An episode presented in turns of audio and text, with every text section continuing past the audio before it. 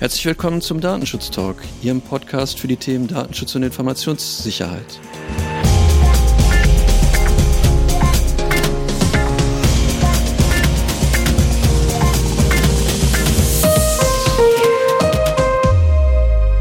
Heute mit einer Themenfolge und ich freue mich ganz besonders, ähm, Tim ähm, Bibitool begrüßen zu dürfen. Hallo Tim. Hallo Markus. Wir haben uns ähm, vorher schon aufs Du geeinigt und ich finde es, finde es sehr angenehm, wenn wir dann über so ein spannendes Thema ein bisschen emotionaler sprechen dürfen und dann auch gleich, gleich beim Du sind. Ich würde dich gerne kurz, kurz den Hörern vorstellen, wenn das für dich in Ordnung ist. Sehr gern. Deinen Namen habe ich schon verraten. Ähm, du bist seit fast dreieinhalb Jahren Partner von Latham und äh, Watkins, einem mhm. nach eigener Aussage der führenden deutschen und internationalen Wirtschaftskanzleien. Du hast aber, glaube ich, schon eine relativ lange Tradition im Datenschutz, also nicht bist nicht erst seit dreieinhalb Jahren dabei. Ähm, mhm. Das wird vielleicht auch deutlich, ähm, weil du ja auch Mitherausgeber der ZD bist, der Zeitschrift für Datenschutz und ähm, auch ähm, in diesem Kontext einiges ähm, auch an Veröffentlichungen hast. Also deine Veröffentlichungsliste ist beeindruckend. Ähm, das finde ich immer wieder super. Du hast so ein, Buch geschrieben, Europäische Datenschutzgrundverordnung im Unternehmen. Und das passt mhm. ja auch in den Kontext, über den wir gleich tatsächlich reden möchten.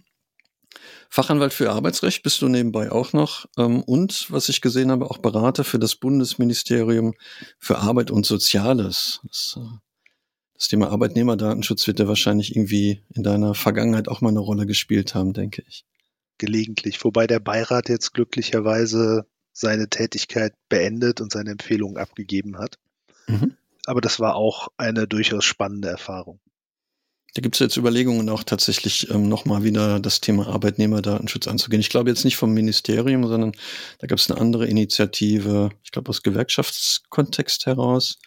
Ja, da müssten wir mhm. in einem unserer Podcasts auch kurz eine Nachricht drüber gemacht haben. Ich glaube letzte Woche oder die Woche davor.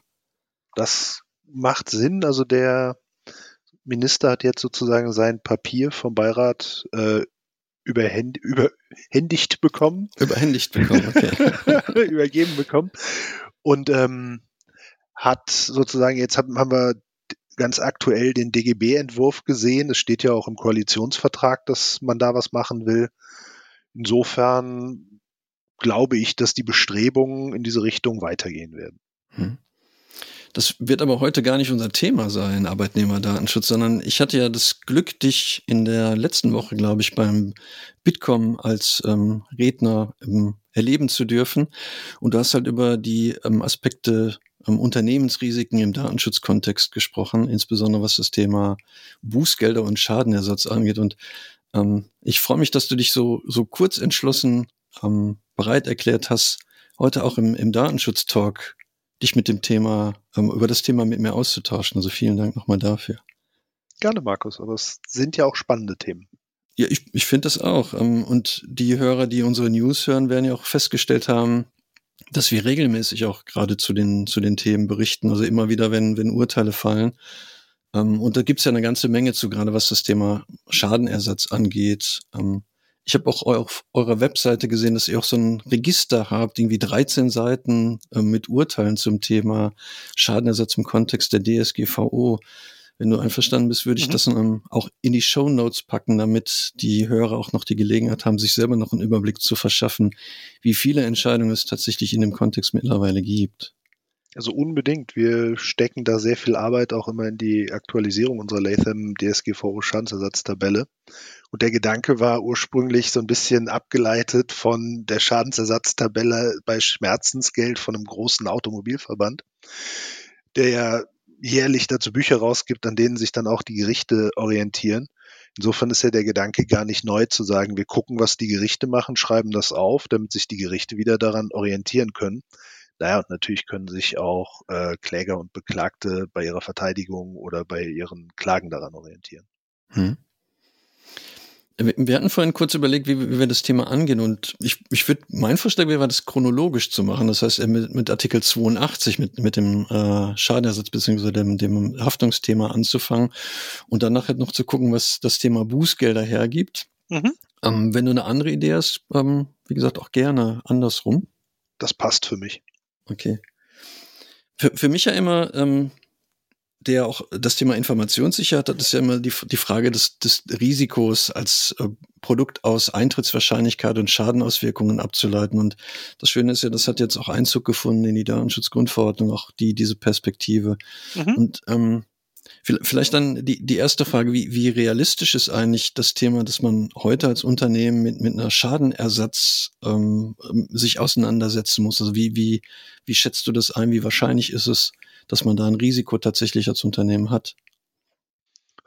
Also glücklicherweise muss ich es nicht schätzen, weil ich es aus unserer Tätigkeit ableiten kann. Also wir haben in Deutschland ein siebenköpfiges Team, das Datenschutz macht und dann auch noch eine sehr große Abteilung für Prozessführung. Wir haben allein bei uns im Team einen nicht ganz kleinen vierstelligen, eine vierstellige Anzahl von Anspruchstellern, gegen die wir unsere Mandanten verteidigen. Man darf ja auch nicht vergessen, manche, du sprichst es an, Markus, manche Datenpanne berührt ja nicht nur mehrere hunderttausend, mehrere zehntausend, sondern gegebenenfalls sogar mehrere Millionen betroffene Personen, Data Subject. Und das sind alles potenzielle Kläger. Das heißt, das Risiko bei der Geschichte liegt ähm, gar nicht in dem einzelnen Fall, sondern das Risiko liegt in der Skalierbarkeit. Das heißt, das große Problem aus Unternehmenssicht, also du sagst es ja, Risiko, guckst du dir an, Eintrittswahrscheinlichkeit und Fallhöhe. Und die Fallhöhe äh, multipliziert sich halt im Zweifel mit der Anzahl der potenziellen Kläger. Und die Verfahren sind insofern natürlich für, für Klägervertreter extrem attraktiv. Also wir sehen auch schon nicht ganz so wenig Dieselkanzleien, die eigentlich auf andere Themen spezialisiert sind, okay. die da sozusagen ihre Zukunft sehen. Und man muss wahrscheinlich sagen, wenn man es rein objektiv betrachtet, ist das auch gar nicht so falsch, weil ähm, Diesel wird irgendwann weggehen, hoffe ich jedenfalls. Ähm, und naja, Datenverarbeitung geht aber halt nicht weg. Also ganz im Gegenteil, das wird ja immer allgegenwärtiger und dringt in immer mehr Lebensbereiche ein. Insofern ist das einer der Punkte. Und der nächste Punkt ist, das ist so leicht stapelbar für die Klägervertreter.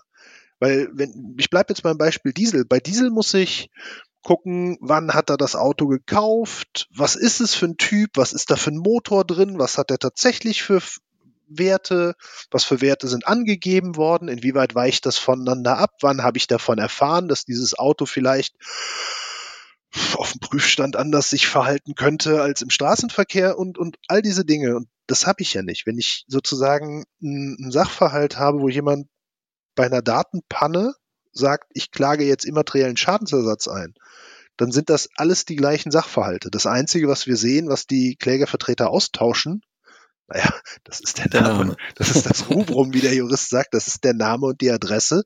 Und du hast ein anderes Aktenzeichen. Ansonsten hast du ganz viele gleichlautende Schriftsätze. Okay, weil das, wenn, wenn ich mir die Urteile angucke, dann ähm, ist es ja typischerweise immer eine Person, die dann da aufgeführt wird, der dann als Kläger ist. Und ähm, dann sind es ähm, Schadenersatzansprüche, die bis 5000 Euro gegangen sind ähm, bei einer Mitarbeiterin ähm, wo ohne Einwilligung das Bild veröffentlicht worden ist, um die im Unternehmen zu zeigen, wie divers man ist. Und sie hat halt in diese Veröffentlichung nicht eingewilligt. Das heißt, es ist aber nicht nur, wenn wir über die Schadenhöhe sprechen, nicht nur der, der eine Fall, sondern du sagst, das ist entsprechend zu multiplizieren mit der Anzahl der potenziellen äh, betroffenen Personen. Genau. Das heißt, wenn wir der, also du sagst es ja, wenn wir auf der Risikoseite ein Unternehmen beraten bei der Frage, was machen wir jetzt damit? Ist das was Schlimmes? ist das erste, was wir gucken, wie viele potenzielle Kläger haben wir hier? Mhm. Und ähm, da kommen ja auch viele Sachen zusammen. Das ist fast schon so eine Art Preview ins, ins Bußgeldverfahren.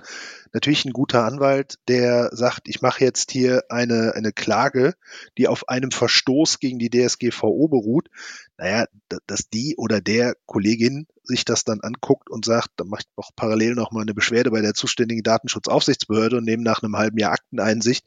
Das ist ja jetzt nichts Neues, das gibt es auch in anderen Szenarien. Ja. Und insofern ist das schon mal verknüpft. Naja, und Daten, also ich nehme mal das Beispiel des, des Cybersecurity Incident, wo die Daten von vielen Leuten offengelegt werden. Dann kann ich halt im Endeffekt schon die Anzahl der potenziellen Kläger, maximal potenziellen Kläger mir überlegen. Und dann geht's genauso bei Auskunftsansprüchen, sehen wir häufig Schadensersatzansprüche. Ähm, aber im Endeffekt alles, was irgendwo strukturell ist oder alles, was ansonsten viele Leute betrifft. Hm.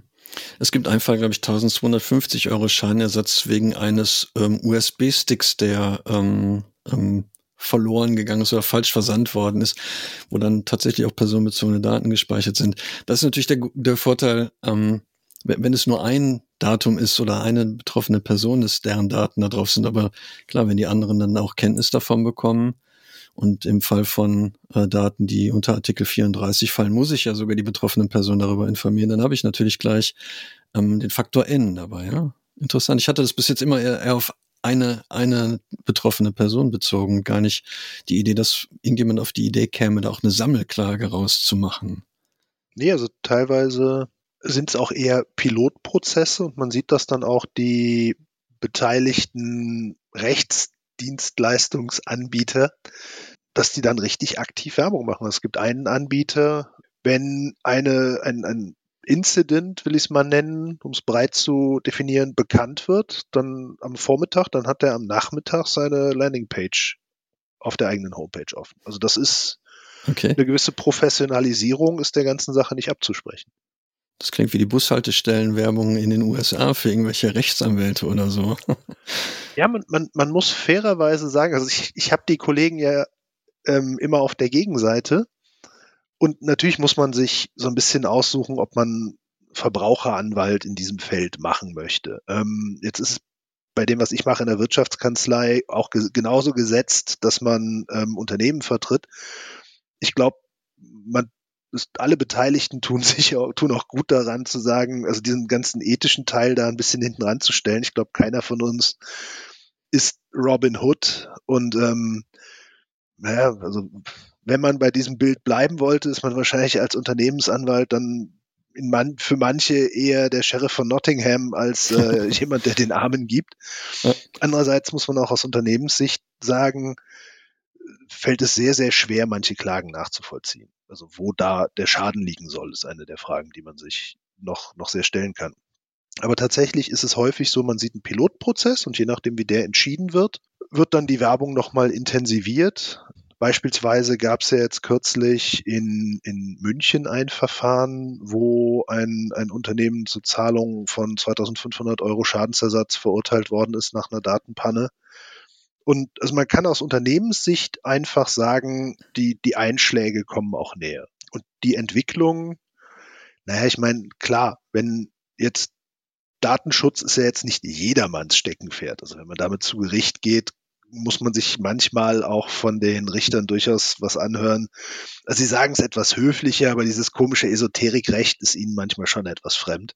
Okay. Aber mittlerweile gibt es halt so viele Entscheidungen, an denen die sich auch orientieren können. Und ähm, also rein rechtlich ist das auch überhaupt nicht so komplex eigentlich, weil die prüfen mehr oder minder, also die wichtigsten Tatbestandsvoraussetzungen versteht auch jeder Nicht-Jurist.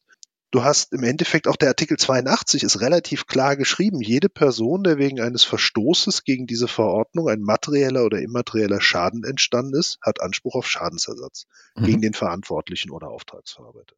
Das heißt, Juristen arbeiten ja wahnsinnig gerne in Prüfungsschemata. Struktur ist ja auch für Juristen was Feines. Ja, klar. Und im Endeffekt prüfst du das ganz einfach. Du guckst erstmal, ist da ein Verstoß? Verstoß muss normalerweise rechtswidrig sein. Das heißt also ein Verstoß gegen die DSGVO. Mhm. Prüfst, hat ein Verantwortlicher, ich lasse jetzt mal in der weiteren Diskussion den Auftragsverarbeiter weg, der haftet mit als Gesamtschuldner, aber das wird sonst sprachlich sehr komplex. Das heißt, ich gucke, hat jemand gegen die DSGVO verstoßen? Dann gucke ich als nächstes, hat dieser Verstoß zu einem Schaden geführt? Da ist sehr umstritten, wer den nachweisen muss. Da kommen wir wahrscheinlich noch dazu. Genau. Ja. Und wenn wir dann einen Schaden haben, muss stelle ich mir noch die Frage, weil auch in der DSGVO steht, der wegen eines Verstoßes ein Schaden entstanden ist, dann muss das auch kausal aufeinander beruhen. Das heißt, also bestes Beispiel, wir argumentieren durchgehend, wenn, also wir sehen zum Beispiel beim, bei einer Verfahrensserie argumentieren die Kläger, naja, und da sei ja auch ein Auftragsverarbeitungsvertrag gewesen und der sei nicht mit blauer Tinte unterschrieben und das würde dem strengen deutschen Schriftformerfordernis nicht Genüge tun und deshalb, allein deshalb müsse man schon Schadensersatz zahlen. Wo wir halt sagen, also wo soll denn die Frage, ob das in Blue Ink oder elektronisch oder meinetwegen auch mit Blut unterschrieben ist, wo soll das denn irgendwie kausal für einen Schaden sein? Und ähm, das sind auch Sachen, die sich Gerichte wirklich angucken. Also es ist nicht so, als würden die da Pi mal Daumen sagen, sondern die machen da richtig irgendwas sagen, sondern die machen Jura. Und das ist auch die Verteidigungsstrategie, dass man wirklich hier juristisch sehr, sehr sauber arbeiten muss. Das macht aber auch den, den ganzen Bereich tatsächlich ähm, auf. Ähm, also jeder Verstoß gegen die DSGVO kann auch letztendlich dann zu einem zu einem Schadensersatzanspruch führen. Wenn wir das Thema Rechtsgrundlage ähm, eventuell tatsächlich, wenn ein Vertrag nicht geschlossen worden wäre zwischen einem Auftragsverarbeiter, also unabhängig davon, ob er mit welcher Tinte, aber ähm, wenn man als kausal annehmen könnte, dass der betroffenen Person ein Schaden dadurch entstanden wäre, dann, dann wäre das auch ein Verstoß und man müsste dann auch einen Schadenersatz oder Schadensersatz leisten. Das ist genau einer der Punkte, der diesen Schadensersatzanspruch aus Unternehmenssicht so tückisch macht. Weil im Endeffekt da ja mehr oder minder jeder, du, du, sprichst es an, Markus, jeder Verstoß. Das heißt gegen die Datenschutzgrundsätze denkbar. Das heißt gegen die Recht, das Rechtfertigungsprinzip. Das heißt, ich meine, du musst ja schon die Frage stellen, ja, und wenn ich jetzt nicht vollständig informiert habe, so wie sich das der Etzer irgendwann mal vorstellen wird, gibt es natürlich, und, und, man muss dazu sagen, das ist jetzt keine Mondfantasie, von der ich da erzähle. Das BAG hat kürzlich mehr oder minder gesagt, nee, nee, schon die unzulässige Datenverarbeitung stellt für sich genommen einen Grundrechtseingriff und damit einen zu erstattenden Verstoß dar. Also der Verstoß ist der Schaden, vereinfacht gesagt. Aber das ist das BAG, glaube ich, nicht ganz sicher, ob sie damit auch richtig liegen, oder? Deswegen haben sie ja ähm, den EuGH, glaube ich, dazu angerufen oder, oder irre ich mich? Nee, das ist richtig. Das ist ein Vorlagebeschluss zum EuGH. Und ähm, also er ist von einer klaren Tendenz getragen und die ist nicht unternehmensfreundlich, muss man sagen. Das kann der EuG, das kann das BRG gar nicht selbst entscheiden. Also es gibt eine relativ einfache Regelung, die sorgt für eine einheitliche Rechtsanwendung in der EU, nämlich dass ein letztinstanzliches Gericht bei Entscheidungen, für die die Auslegung von EU-Recht erheblich ist, grundsätzlich den EuGH anrufen muss. Es gibt zwei Ausnahmen wenn der Gesetzeswortlaut einer Regelung so glasklar ist, dass es keine Auslegungsprobleme gibt. Akt clair. Ähm, aber das würde, glaube ich, der DSGVO kaum an irgendeiner Stelle jemand vorwerfen wollen, dass sie diese Klarheit hätte. Und das andere ist, wenn es ähm, der EuGH bereits durchentschieden hat, Akt éclairé, und insofern, äh, ich glaube, wir sind uns einig, also zum Schadensersatz gibt's nix vom EuGH bislang und ja. ähm, der, die vielen Aufsätze, die es dazu gibt, zeigen auch, dass man da sehr unterschiedliche Meinungen zu haben kann. Es gibt ja eine Entscheidung, glaube ich, vom, vom ähm, obersten Gerichtshof in Österreich, der ja eine ähnliche Fragestellung, glaube ich, auch gestellt hat an, an den EuGH, auch zum Thema Schadenersatz. Ja, und das muss man auch tatsächlich sehr ernst nehmen. Ähm, man muss dazu sagen, die Österreicher haben eine sehr ähnliche Rechtstradition wie wir. Also sehr viele Gesetze sind funktionieren ganz, ganz ähnlich. Also es ist wahrscheinlich das ähnlichste Rechtssystem zu Deutschland, jedenfalls das ähnlichste, das ich kenne. Und ähm, gerade auch beim Schadensersatz gibt es da sehr viel Übereinstimmung. Und da gibt es auch zwei unterschiedliche Entscheidungen. Eine EuGH-Vorlage, die auch einen ganz anderen, eine ganz andere Tendenz hat als das, was das BRG hat. Das BRG ist da doch eher klägerfreundlich. Es gibt aber auch eine Entscheidung, in der auch der OGH, das ist das österreichische Äquivalent zu unserem Bundesgerichtshof, der dortige österreichische oberste Gerichtshof, 500 ähm, Euro Schadensersatz wegen eines Auskunftsanspruchs zugesprochen hat, den er nicht hinreichend fand. Der Schaden lag dort darin, dass sich der Kläger wörtliches Zitat massiv genervt fühlte von der Art und Weise, wie sein Auskunftsanspruch erfüllt oder nicht erfüllt war. Also wenn man schon das massive Genervtsein von einem Umstand ausreichen lässt, um einem Kläger 500 Euro Schadensersatz zuzusprechen, dann ist das wahrscheinlich bald oder vielleicht sogar schon jetzt ein sehr gutes Geschäftsmodell für Kläger. Ich, ich meine mich erinnern zu können, dass es eine ähnliche Entscheidung gegeben hat, weil jemand drei Werbe-E-Mails bekommen hat, nachdem er seine Einwilligung ähm, zurückgezogen hat und das auch dazu geführt hat, dass man ihm einen Schadensersatzanspruch zugesprochen hat. Das geht natürlich dann auch relativ schnell. Also da reicht die unzumutbare Belästigung natürlich aus dem, aus dem um ähm, UWG, um dann entsprechend einen Schadenersatz geltend zu machen. Ne? Ja, also oder ein Fall, der auch vom Bundesverfassungsgericht entschieden worden ist. Ein sehr interessanter Fall in dem Zusammenhang. Da ging es darum, dass ein Kläger sogar nur eine Werbe-E-Mail unverlangt zugesandt bekommen hat. Und das äh, Amtsgericht Goslar hatte, glaube ich, nicht so viel Lust auf diesen Sachverhalt und hat gesagt, weg damit, das ist nicht kein erheblicher Schaden, Bagatellschaden. Und ähm, das ist auch äh, unterhalb der Grenze, wo ich eine Berufung zulassen muss. Deshalb ist hier jetzt letztinstanzlich Ende. Und da ist dann auch das Bundesverfassungsgericht mit sehr deutlichen Worten reingestiegen und hat gesagt, nein, mit der Begründung wirst du das so wohl nicht beenden können, sondern damit, das ist ein Fall, der ist ja genau in, dem, in, diesem, in dieser Vorlagepflicht zum EuGH, die ich eben beschrieben habe. Da gibt es bei uns das Recht auf den gesetzlichen Richter, das auch verfassungsmäßig verankert ist. Und das macht auch durchaus Sinn. Wir hat, es gab mal so eine Zeit, da haben wir das in Deutschland mit dem Recht auf den gesetzlichen Richter etwas sehr liberal gehandhabt. Das hat sich nicht als gut erwiesen. War eine sehr dunkle Zeit. ja. ähm, und da hat das Bundesverfassungsgericht auch gesagt, nee, wenn, weil du, dadurch, dass du das dem EuGH entziehst, entziehst du den Kläger seinem gesetzlichen Richter. Also nochmal machen, bitte. Das ist jetzt wieder am Amtsgericht Goslar. Das Amtsgericht könnte jetzt direkt dem EuGH vorlegen nach diesem Hinweis. Wenn es Dienst nach Vorschrift macht, macht es eine Entscheidung, lässt die Berufung zu, damit ist es nicht mehr letztinstanzlich und sagt, let's make it someone else's problem. Ja, das, das Thema der Bagatellgrenze ist ja, glaube ich, auch tatsächlich im, im, in der Vorlageentscheidung für den EuGH mit dabei. Ne? Also gibt es überhaupt eine Bagatellgrenze für Schadenersatzansprüche nach 82 DSGVO? Genau, da, das ist auch mittlerweile beim EuGH. Da gibt's auch höchst unterschiedliche Meinungen dazu.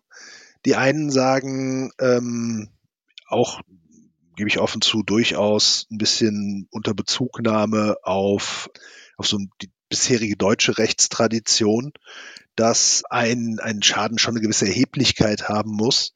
Also ich muss im deutschen Recht auch mehr oder minder einen Schaden darlegen. Aber wie gesagt, da, da sind wir noch gar nicht bei der Frage, wer es beweisen muss. Und naja, da sagt mehr oder minder die eine Seite, guck doch mal in den Artikel 82, da steht nichts von Erheblichkeit. Weil ich jetzt auch zugebe, dass ich in meinen äh, Veröffentlichungen immer mit großer Freude Erheblichkeitsgrenze schreibe, weil das natürlich nicht ganz so schäbig daherkommt wie eine Bagatellgrenze. Und also man muss ehrlich sein, natürlich ist das richtig. Also das steht im Artikel 82 nicht drin. Das sind aber lustigerweise dann auch die Leute, die sich, wenn sie über den Schaden oder wenn sie einen Schaden darlegen wollen, also welchen auch immer, ob er erheblich oder ist oder nicht, ich muss ja erstmal einen Schaden darlegen, dann nehmen die den Erwägungsgrund 85 Satz 1 und zählen auf, was da drin, was ein möglicher Schaden kann, etwa Verlust der Kontrolle über die personenbezogenen Daten. Das ist das, was man am häufigsten sieht, weil das ist so schön diffus und schwammig, da kann man am ehesten Schaden mit begründen. Oder nehmen die anderen Sachen, die in Erwägungsgrund 85 Satz 1 stehen und sagen, deshalb hier Schaden und er, also von Erheblichkeit steht ja nichts in der DSGVO und dann liest, liest man mal so diesen, diese Aufzählung zu Ende in dem 85 Satz 1 und liest dann oder andere erhebliche wirtschaftliche oder gesellschaftliche Nachteile für die natürliche Person. Da kann man als Jurist schon auf die Idee kommen, dass erhebliche wirtschaftliche oder gesellschaftliche oder sonstige Nachteile gemeint sind. Und insofern, das ist der Streit, der da so ein, so ein bisschen wogt. Ich persönlich halte die Erheblichkeitsgrenze aus mehreren Gründen für richtig. Also, dass man da eine gewisse Erheblichkeit fordert, weil erstens, wie gesagt, ich, es steht in den Erwägungsgründen und solange ich nicht gegen den Wortlaut einer Norm auslege, kann man mit den Erwägungsgründen viel machen. Die sind ja gerade dafür da, dass ich den Willen des Gesetzgebers damit klarer feststellen kann. Der nächste Punkt sind auch einfach Praxisüberlegungen. Wenn im Endeffekt jemand wegen 20, 50, 100 Euro Datenschutzverstößchen, also unverlangt zugesandte Werbe-E-Mail, ja, ist doof, aber das kann man auch übers UWG machen. Da muss man jetzt die Gerichte nicht mit behelligen, zwingend. Also auch vor dem Hintergrund halte ich eine Erheblichkeitsschwelle für ganz sinnvoll.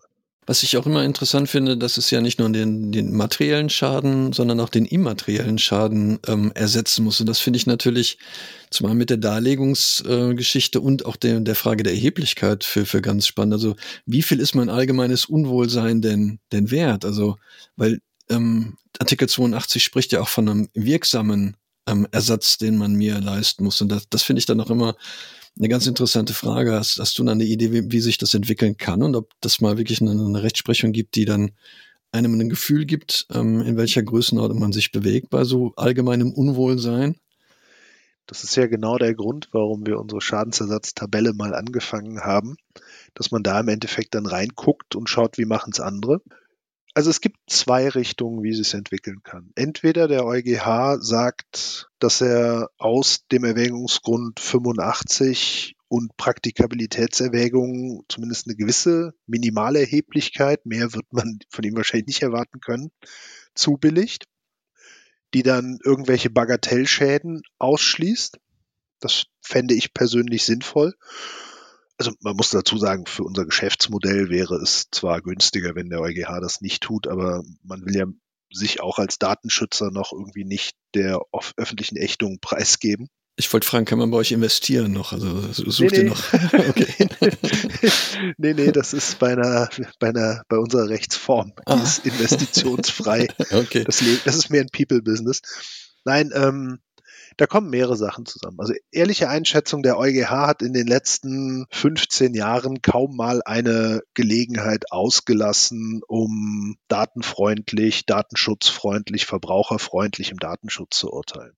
Das heißt, der EuGH ist mit vielen Entscheidungen der letzten Zeit, die uns viel Kummer gemacht haben, zu Datenübermittlung, zu gemeinsamer Verantwortlichkeit und so weiter und so fort, schon sehr datenfreundlich tendenziell unterwegs.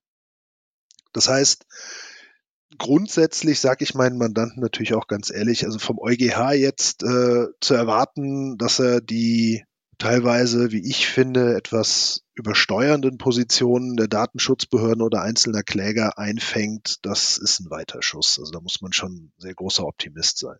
Insofern wenn der EuGH also sagt, dass er, oder egal was der EuGH sagt, also ich glaube, es wird so kommen, das wird am Ende des Tages der Markt regeln. Wir werden eine ganze Reihe Anbieter haben. Da ist noch eine Rechtsfrage zu klären, nämlich ob, also ob man die Sachen kaufen kann. Also oder etwas vornehmer, da es ja ein Recht ist, abtreten kann.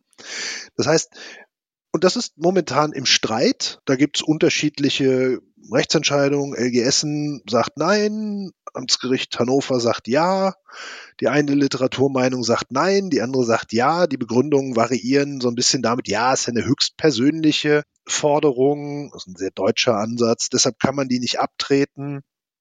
Andere sagen, naja, das ist eine Schadensersatzforderung, klar kannst du die abtreten. Wenn man die abtreten kann, also sich sozusagen am LGSen orientiert, dann kann ich die bündeln und dann kann ich natürlich auch en masse geltend machen. Das heißt, das ist natürlich einer der Punkte, dass man die, die dieses Geschäftsmodell, das, also es gibt in zwei Varianten eigentlich. Es gibt dieses Geschäftsmodell, dass die Leute einfach die Forderung billig kaufen und dann mal gucken, was kann man damit machen. Und es gibt das Modell, das ein bisschen anders funktioniert. Das ist eher ein Provisionsmodell. funktioniert, glaube ich, teilweise auch mit Abtretungen, damit das mit dem Rechtsberatungsgesetz nicht so problematisch wird, aber da will ich gar nicht im Detail rein. Da ist es dann, ist sozusagen der, der kommerzielle Deal so, dass man sagt, hier hört zu, ich übernehme das alles für dich, ich besorge dir den Rechtsanwalt und wenn es am Ende fliegt, dann krieg ich 25 Prozent und du 75. Also insofern, diese Geschäftsmodelle sind wirtschaftlich natürlich attraktiv für die betroffenen Personen und potenziellen Kläger, so dass die sich wenig Arbeit damit machen müssen. Naja, und wenn, wenn wir halt sozusagen dann auch sehen, dass auch kleinere Ansprüche zugesprochen werden, bei Fällen, also ich rede immer von Fällen, die sich da irgendwie skalieren lassen, dann werden wir halt sehen, dass die Leute die Ansprüche zusammenkaufen, wenn es viele betroffene Personen betrifft, schlechte Formulierung, und die dann massenhaft geltend machen. Ein interessantes Geschäftsmodell, ja. Ja, ja, du kannst ja ein Pilotverfahren einmal bis zum ja, letztinstanzlichen Gericht. Derzeit wohl tendenziell eher der EuGH, bis es eine gefestigte Rechtsprechung gibt, durchbringen. Dann später einmal der BGH und irgendwann hat der sich auch im Sinne des EuGH geäußert. Und dann können die Oberlandesgerichte das Ganze schon rechtsverbindlich zumachen. Ja, und dann wird sich, das wird einfach sich sehr stark kommerzialisieren. Also der, der Ansatz, dieser Robin Hood Ansatz, ist da, glaube ich, auch von einem klaren Einkommensgedanken getrieben. Was okay ist, was ja alle von uns tun. Also insofern, das ist, das ist normal. Das ist bloß der Markt. Und ich glaube, wir werden da einfach sehr viele Marktentwicklungen sehen.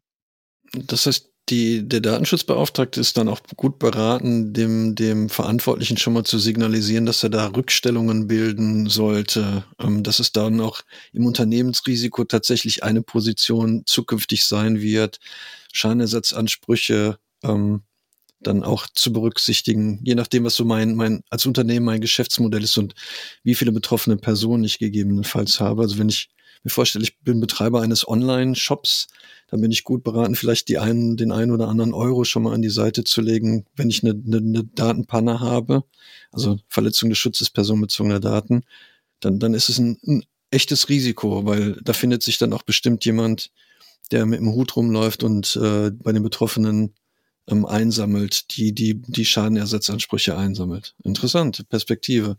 Ja, ist absolut richtig. Das heißt, mittlerweile in einem DAX-Unternehmen, wenn du ein, wenn das DAX-Unternehmen einen größeren Data Incident hat, es muss gar nicht ein Cyber Security Incident sein, es kann alles sein, was irgendwo mit Daten, Datenschutz zu tun hat. Dann sind relativ schnell die Risikomanager dabei. Dann sind relativ schnell bei einem, also große Unternehmen börsennotiert, dann sind auch relativ schnell die Leute dabei, die entscheiden, machen wir eine Ad-Hoc-Meldung, also ist das publikationspflichtig und ähm, solche Fälle gibt's. Und also Rückstellung, ja, aber das ist dann tatsächlich noch eine Ebene weiter dahinter. Also und man muss auch ganz klar sagen, da atmet dir der Vorstand dann heiß über den Nacken. Also da, da hast du, wie es so schön auf Neudeutsch heißt, Board Attention bei diesen Themen, weil die natürlich auch wissen, dass da eine persönliche Haftung durchaus in Betracht kommt. Also zum Beispiel hat jetzt, gibt es jetzt erst kürzlich eine Entscheidung des OLG Dresden, das mit einer interessanten, wie ich finde, Begründung gesagt hat, dass auch in der Außenhaftung der Geschäftsführer gleich direkt mithaftet.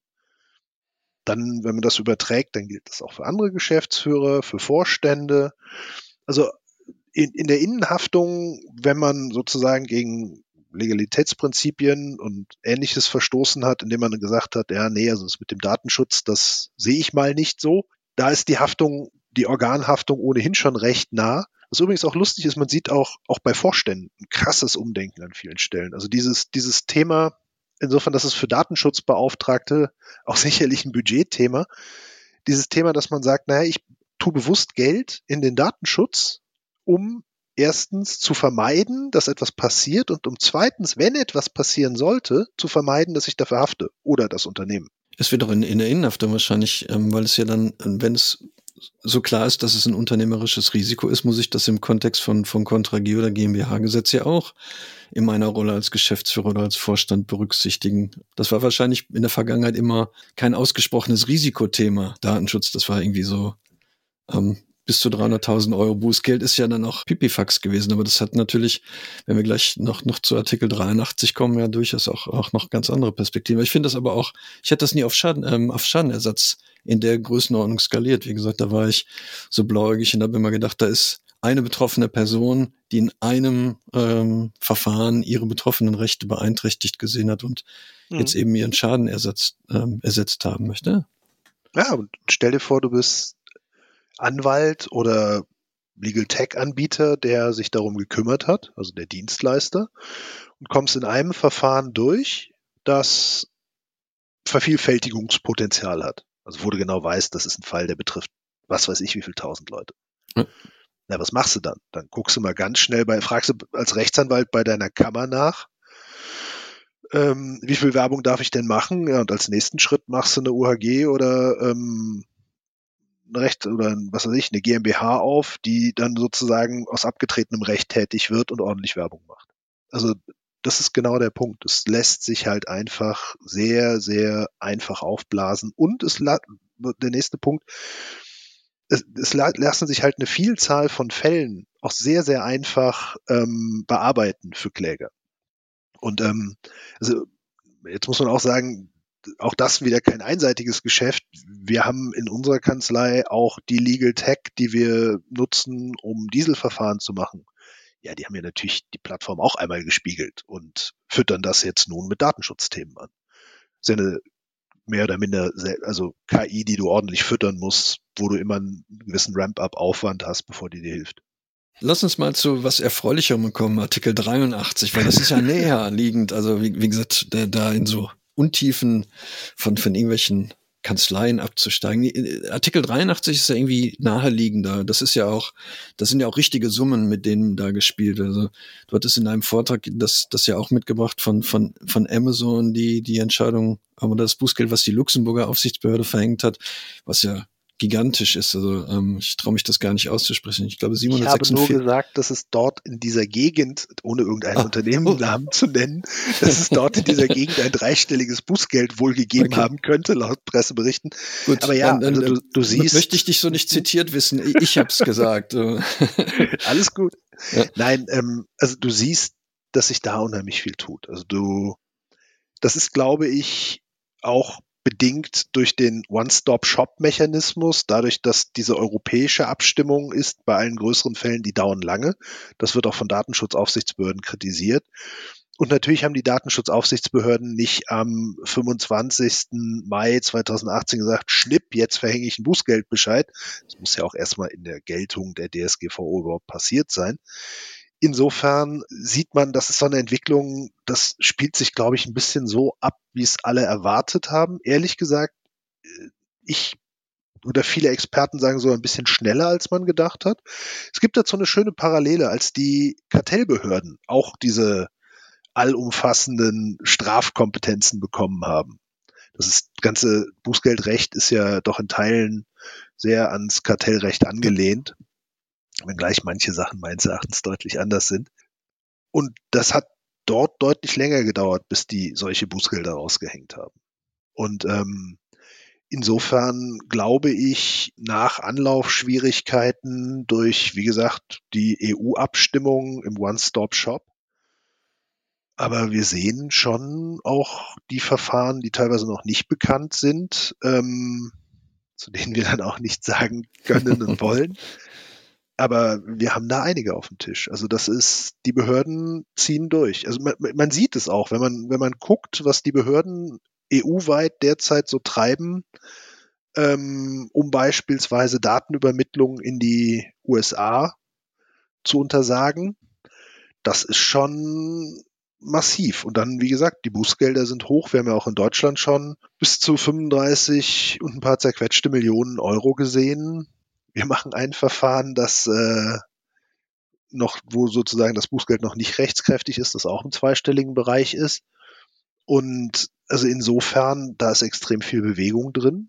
Und da ist auch, auch wieder ein ähnliches Thema wie bei Artikel 82. Es ist halt weitgehend jede Handlungs- oder Unterlassensanweisung der DSGVO Bußgeld bewährt. Das heißt, wenn man mal in den Katalog reinguckt, im Artikel 83, was da alles Bußgeld bewährt ist, dann ist das halt wirklich viel und betrifft unter anderem auch so unglaublich konkrete Dinge wie den Artikel 31 mit der Kooperationspflicht oder halt auch die Datenschutzgrundsätze. Wenn man da mal reinguckt und sagt, hm, ja, so richtig präzise ist das nicht, ne? Ich habe gegen Treu und Glauben verstoßen. Wie viel Bußgeld ja, genau. kann ich bekommen? Und ähm, also insofern, das ist das ist in der Tat nicht leicht. Und dann natürlich auch die Tatsache, dass dann auf der Rechtsfolgenseite diese, diese starke Beziehung auf den Umsatz, das wird dann halt gleich richtig teuer, wenn man mal einfach guckt, was so ein großes DAX-Unternehmen global an Umsatz macht. Dann sind schon, schon ein Prozent oder ein Promille sind schon sehr hohe Beträge. Das macht ja wahrscheinlich das Bußgeld auch in Luxemburg aus von dem Unternehmen, dessen Namen ich vorher nicht gesagt habe. Das ist ja wahrscheinlich auch ähm, umsatzorientiert. Und was man dabei ja nicht vergessen darf, es ist ja nicht nur das Unternehmen, sondern es ist ja, wie es so schön heißt, auch die Unternehmensgruppe. Also man zieht ja den Konzern im Prinzip ähm, zugrunde dann dabei der Bemessung. Das ist ein, das ist ein spannender Punkt. Ich habe im, ich habe ja eben in den im 83 steht halt drin, oder im Fall eines Unternehmens bis zu zwei oder vier Prozent seines gesamten, also des Unternehmens weltweit erzielten Jahresumsatzes. Und dann würde ich ja jetzt erstmal denken, Unternehmen meint Unternehmen. Also so wie, sagen wir mal, die juristische Person. Und dann wird's, dann beginnt aber erstmal der Spaß im Juristischen. Dann gibt's noch einen Erwägungsgrund 150 Satz 3. Werden Geldbußen Unternehmen auferlegt, sollte zu diesem Zweck der Begriff Unternehmen im Sinne der Artikel 101 und 102 AEUV, das ist der Vertrag über die Arbeitsweise der Europäischen Union, verstanden werden. Wenn man da reinguckt, ist man erstmal hart ernüchtert in die 101, 102 AEUV. Sinngemäß steht da der funktionale Unternehmensbegriff drin. Das heißt, dass dort mit Unternehmen gemeint ist die funktionale Einheit, also vereinfacht gesprochen, der, die Wirtschaftseinheit der Konzern. Da gibt's ein Thema, das schon mal ganz spannend ist. Es gibt eine Rechtsprechung des EuGH, dass Erwägungsgründe den Wortlaut der Artikel von Richtlinien und Verordnungen nicht abändern dürfen.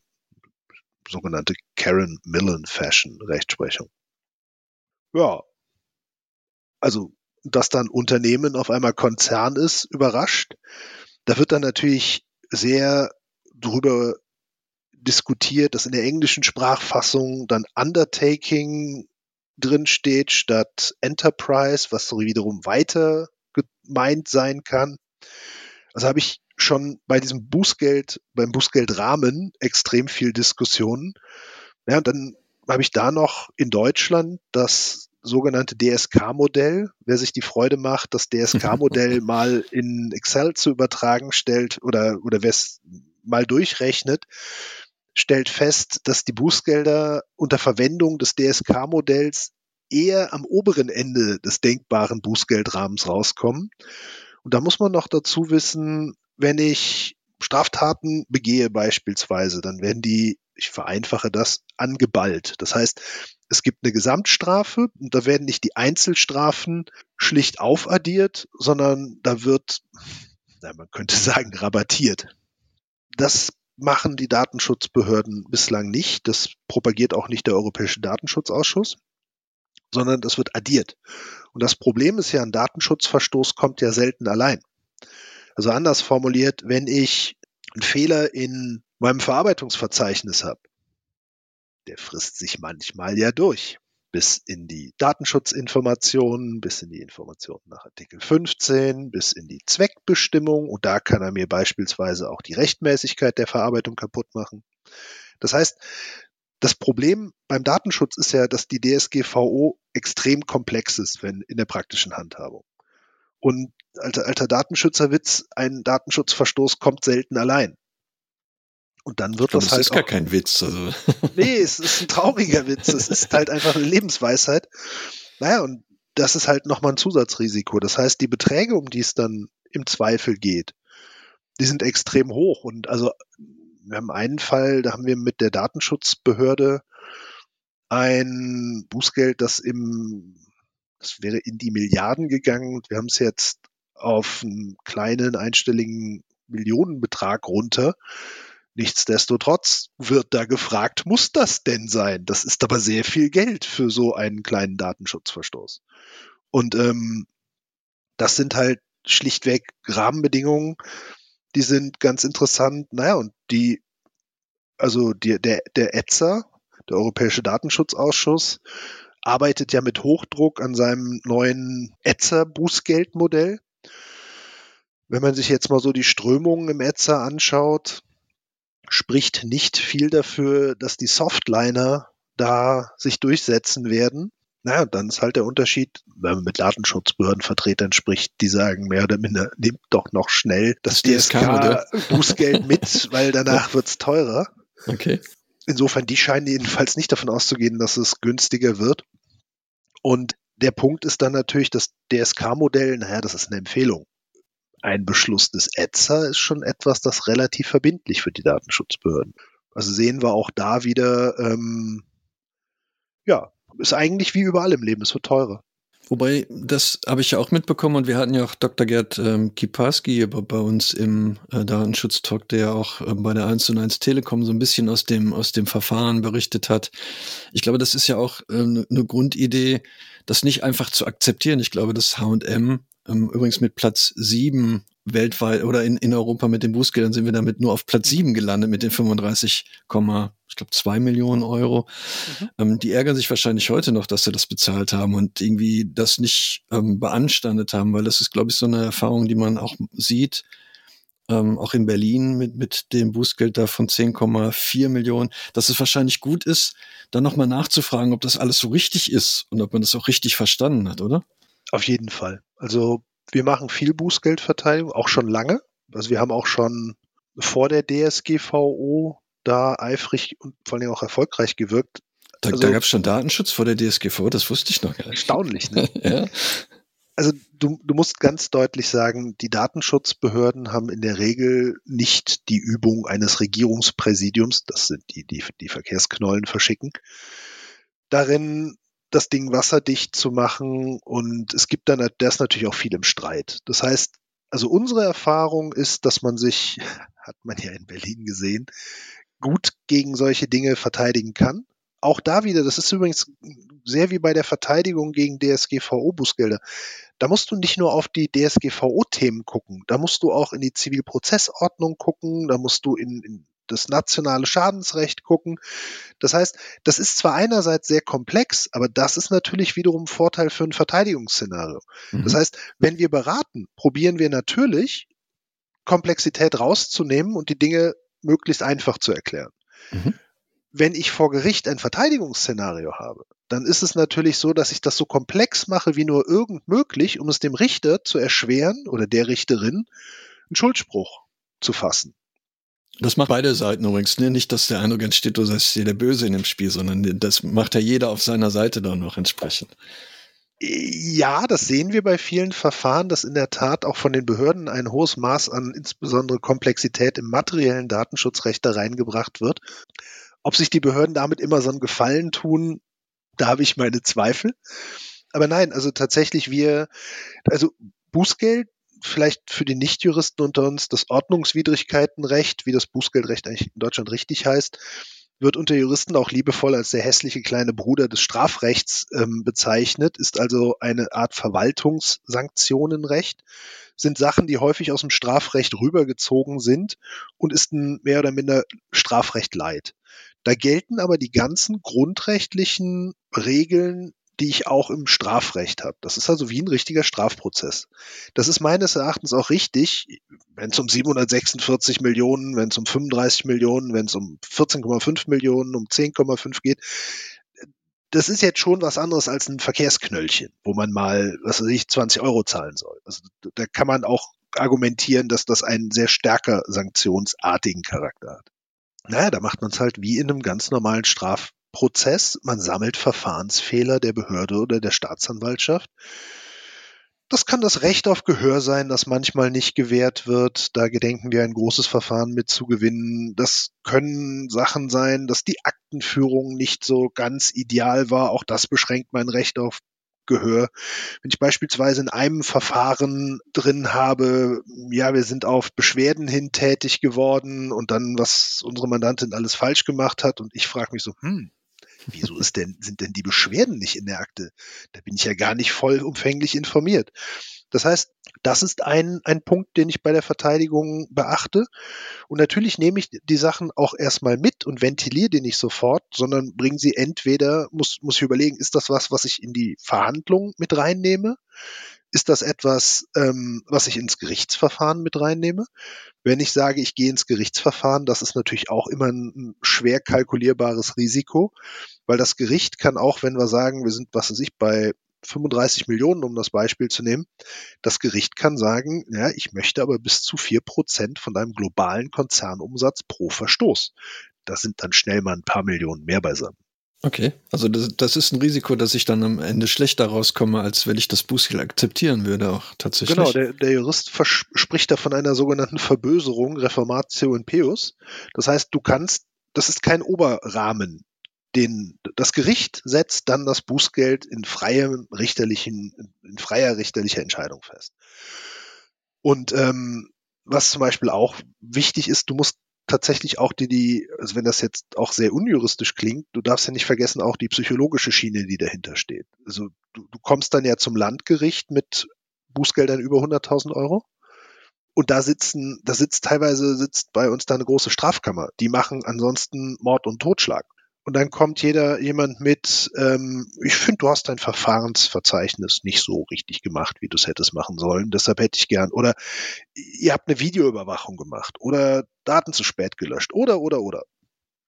Ähm, das ist natürlich einem Landrichtenden, die ansonsten mit Mord und Totschlag zu tun haben, mit Kapitalanlagebetrug, mit, mit wirklich schweren Verbrechen. Und die wissen ja auch, was da an Geldstrafen rauskommt. Die gucken fragend. Und insofern, also auch der Punkt ist wichtig, dass man, und dann ist auch der Punkt, es gibt beispielsweise eine Rechtsprechung, die sinngemäß sagt, dass bei komplexen Rechtsfragen doch bitte das Ganze vielleicht erstmal im Verwaltungsverfahren geklärt werden sollte. Das ist schöne Formulierung, dem Angeklagten nicht zugemutet werden kann, komplexe Rechtsfragen auf der Anklagebank gelöst zu bekommen. Das halte ich auch für richtig. Also du musst ja fairerweise sagen, solange es keine gefestigte EuGH-Rechtsprechung dazu gibt, wie diese ganzen schwammigen DSGVO-Normen überhaupt auszulegen sind, kannst du auch die materiell-rechtliche Auslegung durchaus als Verteidigungsargument nehmen. Ein Punkt, der, den wir natürlich immer machen, die deutschen Datenschutzbehörden sind der Meinung, dass sie ihre Bußgelder gegen, direkt gegen Unternehmen verhängen können. Jetzt haben wir in Deutschland eigentlich sowas wie ein Schuldstrafrecht. Das heißt, Strafe setzt bei uns Schuld voraus. Also ein schuldhaftes Handeln eines Einzelnen. Wir erinnern uns, juristische Personen handeln durch ihre Vertreter, aber eine juristische Person handelt selten. Also du siehst, die GmbH macht selten einen Sonntagsspaziergang. Insofern die Entscheidung, die du angesprochen hast, des Landgerichts Bonn, da ging es auch um diese Frage. Und wenn ich dann lese, ähm, sinngemäß, die GmbH befand sich in einem vermeidbaren Verbotsirrtum oder die GmbH handelte vorsätzlich, da kommen mir schon Fragezeichen, wenn ich dann so eine GmbH handeln sehe. Es ist auch bei uns ja überhaupt nicht so, als könntest du das nicht zurechnen, das Handeln der Unternehmensvertreter. Das geht sehr wohl. Sei es dadurch, dass eine Leitungsperson eine Handlung, ein Unterlassen oder ein Tun begeht, häufig auch ein Unterlassen. Also unterlässt es der Vorstand ordnungsgemäße Strukturen zu schaffen. Das kann auf jeden Fall reichen. Und selbst noch eine Ebene drunter, es gibt den sogenannten, es gibt den 130 Ordnungswidrigkeitengesetz nach dem Aufsichtspflichtsverletzungen, die, na, vereinfacht gesagt, Pflichtverletzungen aus dem Unternehmen heraus ermöglichen oder erleichtern, auch dem Unternehmen zugerechnet werden können über 30 neuen O-Weg. Also insofern, das geht alles. Aber was bei uns nicht geht, ist ein Bußgeld gegen die juristische Person und dann zu sagen, die juristische Person handelte vorsätzlich oder fahrlässig. Das haben wir so nicht. Das war in Berlin, glaube ich, der Fall, ne? wo dann das Gericht gesagt hat, ja, kommt noch mal wieder, wenn ihr dann noch mal intensiv drüber nachgedacht habt, ob ihr alles richtig gemacht habt. Also ich bin ja kein, kein Jurist, so war meine Interpretation von dem, was... So konnte man die Aussagen der Pressestelle ähm, durchaus verstehen und in dem Urteil hat man ja auch einiges von der Argumentation wiedergefunden, was, was wir da geschrieben hatten mit den Strafrechtskollegen. Und das war dann genau der Punkt. Das LG Bonn hat das, wie gesagt, anders gelöst. Wir werden das jetzt bald vom EuGH entschieden kriegen. Also bald heißt normalerweise Durchschnittsdauer, Verfahrensdauer von 18 Monaten. Und natürlich beim EuGH ist sowas, muss man schauen, was dabei rauskommt. Aber die Folgen sind, glaube ich, werden von den meisten Leuten echt übersehen, weil wenn ich einfach sage, dass ich sozusagen eine strict liability annehme, dass da irgendwas aus dem Unternehmen heraus passiert. Wenn man die Bußgeldbescheide dazu liest, die lesen sich sehr anders als Bußgeldbescheide, die man sonst kennt, weil natürlich, wenn ich sage, naja, ich sage, ich, ich rechne das alles dem Unter oder ich mache das alles am Unternehmen fest, dann brauche ich ja keine Tatfeststellung mehr. Dann muss ich ja nicht mehr nachweisen, wer hat wann was gemacht, was ich dann dem Unternehmen zurechne. Oder unterlassen. Also wie gesagt, auch eine Aufsichtspflichtverletzung. Aber ich muss doch mal zumindest, wenn ich den, den sozusagen den einfachsten Weg für die Behörden gehe, dann sage ich, naja, entweder der Vorstand hat es unterlassen, hinreichende Strukturen einzuführen, Oder wenn wem das zu ungenau ist, was wahrscheinlich richtig ist, zu sagen, naja, aber es ist eine Aufsichtspflichtsverletzung. Und diese Aufsichtspflicht, zu der zählt auch die Einführung von Datenschutzmanagementstrukturen, von Kontrollstrukturen, dass ich die richtigen Leute auswähle. Das heißt, wenn ich mal in die Rechtsprechung zu diesem 130 mit der Aufsichtspflicht reingucke und halt das mal eins zu eins neben ein Buch, wie mache ich, wie, wie schaffe ich richtige Datenschutzmanagementstrukturen? Da ist nicht ganz zufällig ein hohes Maß an Ähnlichkeit.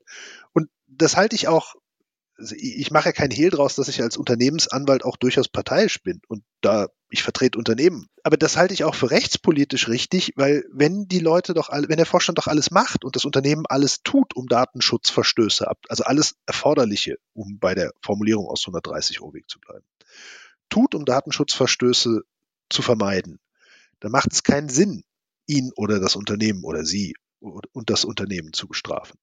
Das heißt, das wäre meines Erachtens sogar kontraproduktiv, weil sogar wenn ich ordentliche Compliance-Aufsichtsstrukturen schaffe, kann ich dann als Unternehmen noch belangt werden und der Vorstand gegebenenfalls in Regress genommen.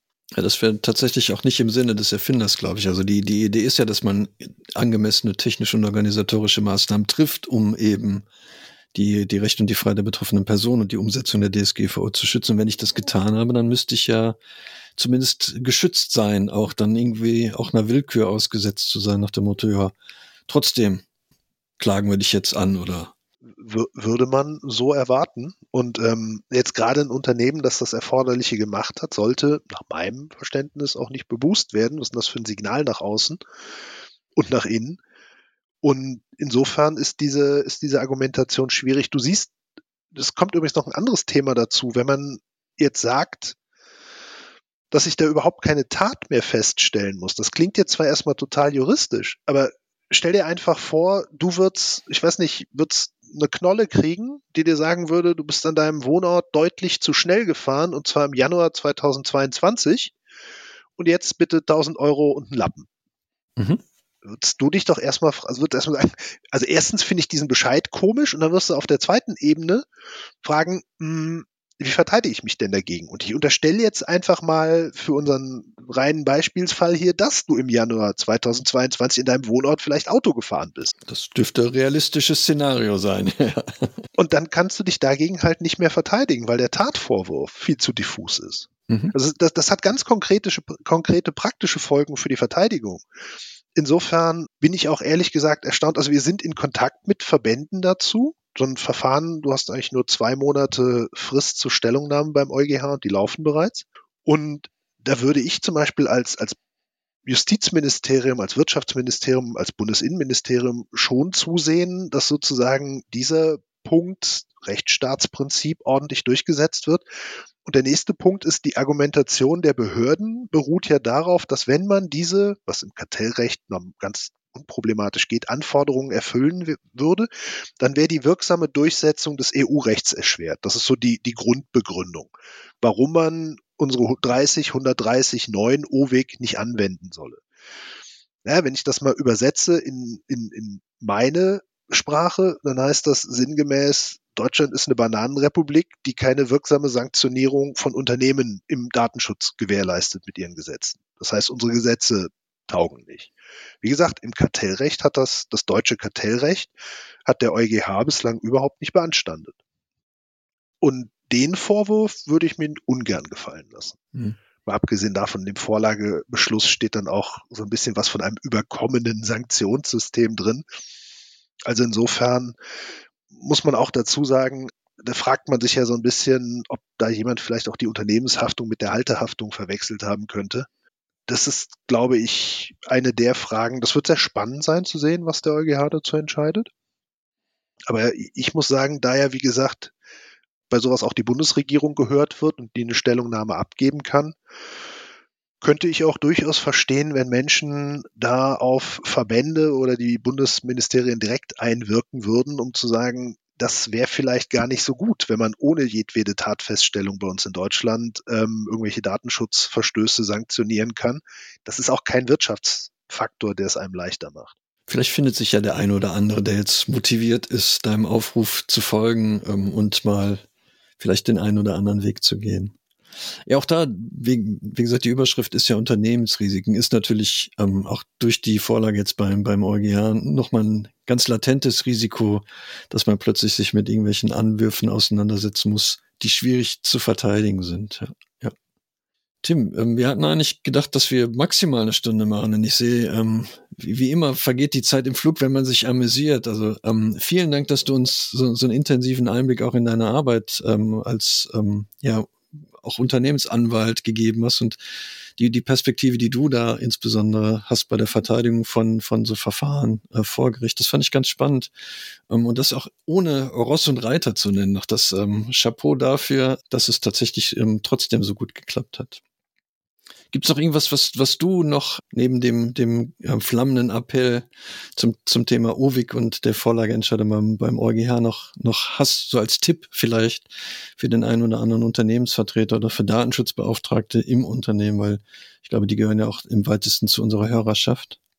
Naja, wir sind ja bei der Vermeidung von Unternehmensrisiken mal dran zu denken, dass man seine Datenschutzdokumentation nicht so macht, dass es nur ein Auditor überzeugt, sondern dass es eventuell eine Behörde oder ein Richter überzeugen muss.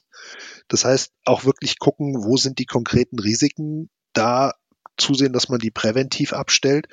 Naja, und wenn man, also auch ganz ehrlich, wenn man dann ein Verfahren der Behörde auf dem Tisch hat, auch dagegen halten. Auch die Behörde kann man durchaus davon überzeugen, dass nicht jedes Argument vor Gericht muss. Und wie soll ich sagen, auch wenn Behörden vielleicht mal prozessuale Fehler gemacht haben, das kann man alles sammeln und später mal lieb fragen, ob es nicht viel schöner wäre, wenn wir irgendeine sinnvolle Lösung in Form einer Verwarnung oder man kann sich ja auf so viel verständigen. Man sollte ja immer nett zueinander sein. Das ist ein schönes Schlusswort. Tim, man sollte immer nett zueinander sein. Vielen Dank. Markus, vielen Dank. Bis dann.